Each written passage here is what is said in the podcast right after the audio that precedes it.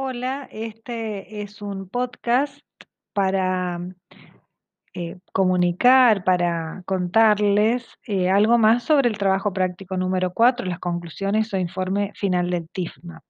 Como ustedes bien saben, en ese trabajo tienen que eh, presentar dos cuestiones. En primer lugar, el esquema que sintetiza la materia, que es el esquema presentado en el foro de, de las semanas 13 y 14 y que puede estar mejorado para esa fecha.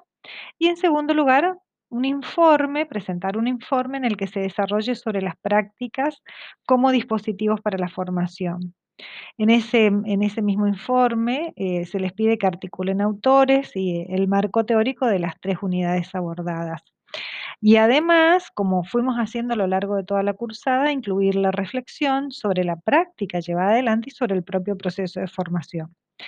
Este informe eh, en el que hay que desarrollar sobre las prácticas como dispositivos para la formación, recuerden que en, el texto de Sanjurjo, particularmente en el capítulo 1, eh, la autora Liliana Sanjurjo es la que plantea eh, cómo las, lo que hemos estado utilizando a lo largo de la cursada se convierten en dispositivos para la formación. ¿Qué quiere decir esto? Cómo eh, la narrativa, cómo la escritura de un diario de itinerancia, eh, del cuaderno de notas o del diario de, observaciones, la escritura de la, de la biografía escolar o personal, Em, y además las observaciones que realizaron, cómo éstas se convierten en dispositivos para la formación en la medida en que cada uno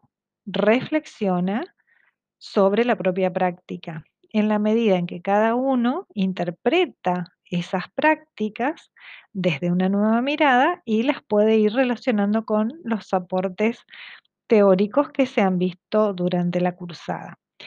Em, volvemos a, esta cuestión de la doble hermenéutica, en donde uno en un primer momento realiza una interpretación de lo que está observando o de lo que está narrando, de lo que está vivenciando, recordando para su biografía escolar, por ejemplo, pero a su vez después eh, vivencia o, experimenta un segundo proceso de interpretación sobre esa, misma narrativa o esa misma observación o ese mismo análisis que se había realizado. Por eso es que hablamos de la doble hermenéutica.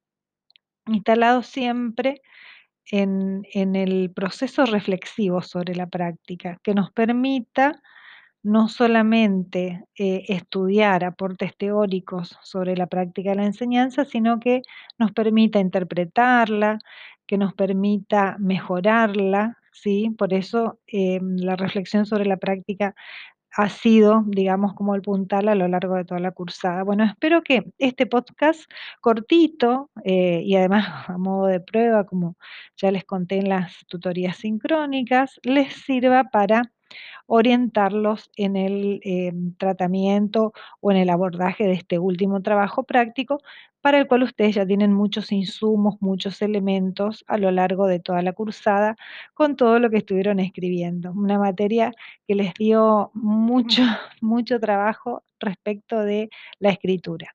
Nos estamos viendo.